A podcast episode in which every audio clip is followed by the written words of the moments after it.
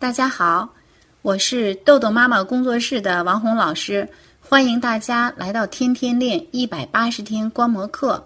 今天是天天练的第一次答疑，首先感谢各位志愿者帮忙搜集问题，然后呢，我会在下面一一来解答大家的问题。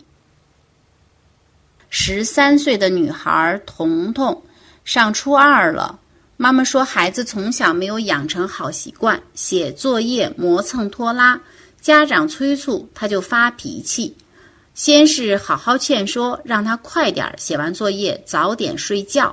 孩子不听，啊，妈妈就隔三差五的催促，快点写，快点写。结果就是一顿争吵。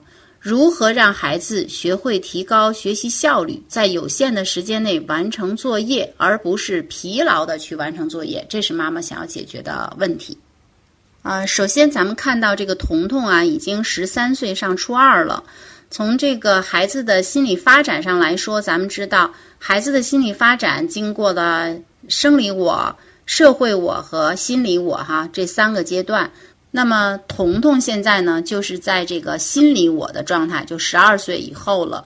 这个具体的在训练手册和效能手册都是在第三章都有讲到这个孩子啊心理发展的三个我。那么在心理我的状态呢，其实家长的影响力已经很小了。家长的影响力最大的就是在社会我四到十二岁这个阶段。这个阶段呢，因为家长的话对于孩子来说呢，就像照镜子。社会我嘛，他对这个重要他人，就是父母亲的话，他会把它内化成自己的。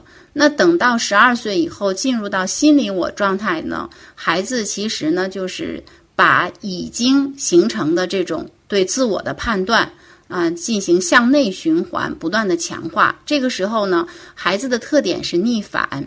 他最讨厌的就是权威，而代表权威的呢，一是老师，二是家长。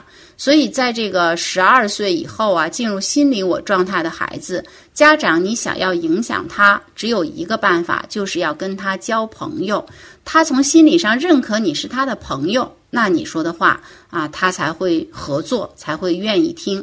所以妈妈还用小时候的那种方法提醒啊、催促啊，这都是对那个小孩子的方法。而对于这个十三岁的彤彤来说，这些方法就是叫我们说是火上浇油啊，让孩子不仅是呃更慢，而且呢伤害更加伤害亲子关系。所以在这里呢，首先。这个妈妈要学会的就是跟初中孩子的沟通，要用这种双赢的方法。就像前面那个问题里啊，我提到的，你要去学一下第三法，就是这样说孩子不逆反。在我们豆豆妈妈的嗯课堂里面有一节一元的课，您可以那个啊学习一下跟青春期孩子如何有效沟通。此外呢。跟孩子建立良好的亲子关系，这个也是在前面的问题里边有提到了。对于呃大的孩子，那亲子关系是一个非常重要的任务。如果你跟他有了良好的亲子关系，他在心理上认可你了，那么你再说的话就有效。所以这个阶段呢，彤彤妈妈要做的是跟孩子。啊，说美言录，夸孩子做得好的地方，而且呢，对于已经十三岁的彤彤呢，妈妈之前总是提醒催促的，你一时转变过来去夸孩子，说孩子做得好的，孩子可能还不适应，会觉得你是不是有什么企图啊？你是不是又想让我做什么呀？会有这样的想法。那妈妈不用在意，你只要坚持就好了，坚持三到六个月，孩子呢慢慢就会去转变，说啊，妈妈真的是看到我在进步，他并不是有什么企图，这个是需要很长时间的。而对于十二岁就越小的孩子来说呢，可能是哎几天啊，孩子就马上就认可了，就觉得哎爸爸妈妈是真的在夸我了。对于十三岁的彤彤来说，妈妈要有一个打持久战的这种准备。这是一个方面，另一个方面呢，就是妈妈是担心孩子啊疲劳写作业。其实这个呢，妈妈也越权了。我们从问题所有权上来说呢，学习写作业问题所有权是孩子的，所以孩子他在啊有限的时间内，他在他的时间内完成，那暂时妈妈就不要去干涉这个部分，因为你们的亲子关系。并没有到那种说孩子为了让妈妈高兴而愿意委屈自己的程度啊，或者是愿意自控的程度。所以妈妈呢，先要跟这个孩子之间情感账户上要去投资，就是多说美言录，多说孩子做得好的。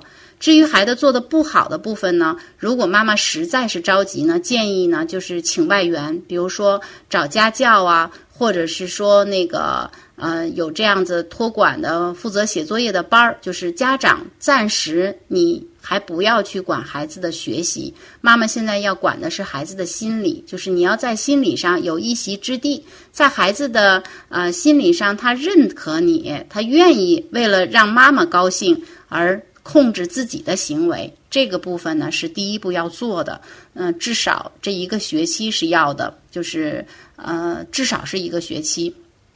所以妈妈提的这个说，提高学习效率，在有限的时间内完成作业，而不是疲劳去完成作业，这个目标要放到下个学期去。前提也是你在这个学期能把亲子关系能够去建立好。当然，你也可以表达自己对孩子的担心，但是表达的时候呢，不要去带着说想控制他，或者是说想让他怎么做的，而是要用我的信息的方式，是在《儿童时间管理效能手册》的呃第六章，就是问题所有权和我的讯息。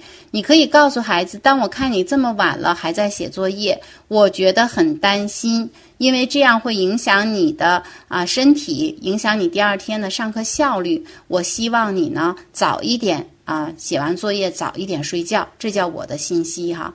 当然，孩子没有做呢，你可以约定行为结果。但是这个呢，我是建议你在嗯跟孩子有良好的亲子关系以后，再去跟孩子做这个行为结果的约定。啊，所以呢，妈妈一个是要看一下我刚才提到的书，再一个呢，就是要学习第三法沟通方式，在那个别让孩子输在情商，就是这样说孩子不逆反那一课里边呢，去学习一下跟青春期孩子如何有效沟通。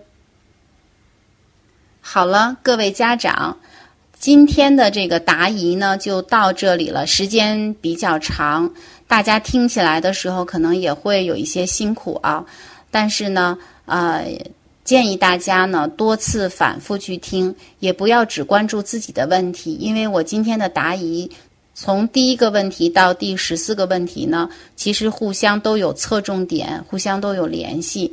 这是一个呃，就是问题虽然只有十四个，但实际上涵盖了大家的大部分你遇到的这些现象。所以建议大家呢，是抽时间的时候呢，一一认真听讲。尤其是我建议你去看书的部分呢，一定要去看。嗯，建议你去听的课呢，一定要去听。这样的话呢，才能够真的掌握这个方法，然后跟随着天天练，跟随着一鸣妈妈一起呢，每天来进行自己的反思感悟啊，看到孩子的闪光点。嗯，至少咱们说要一百八十天。我们说啊，教学学习习惯嘛，这个学习的过程就事物的过程，至少是二十一次，而习惯的养成呢，是至少是一百八十天的。所以咱们这个天天练一百八十天，也是呃，因为这样的一个理念设计出来的。今天的答疑试听就到这里了，更多问题请购买专辑《天天练一百八十天观摩课》。更多信息，请关注“豆豆妈妈儿童时间管理”公众号。如果你想像一鸣妈妈一样获得老师一对一的训练，请加微信：幺三幺二零四四六六七四。再见。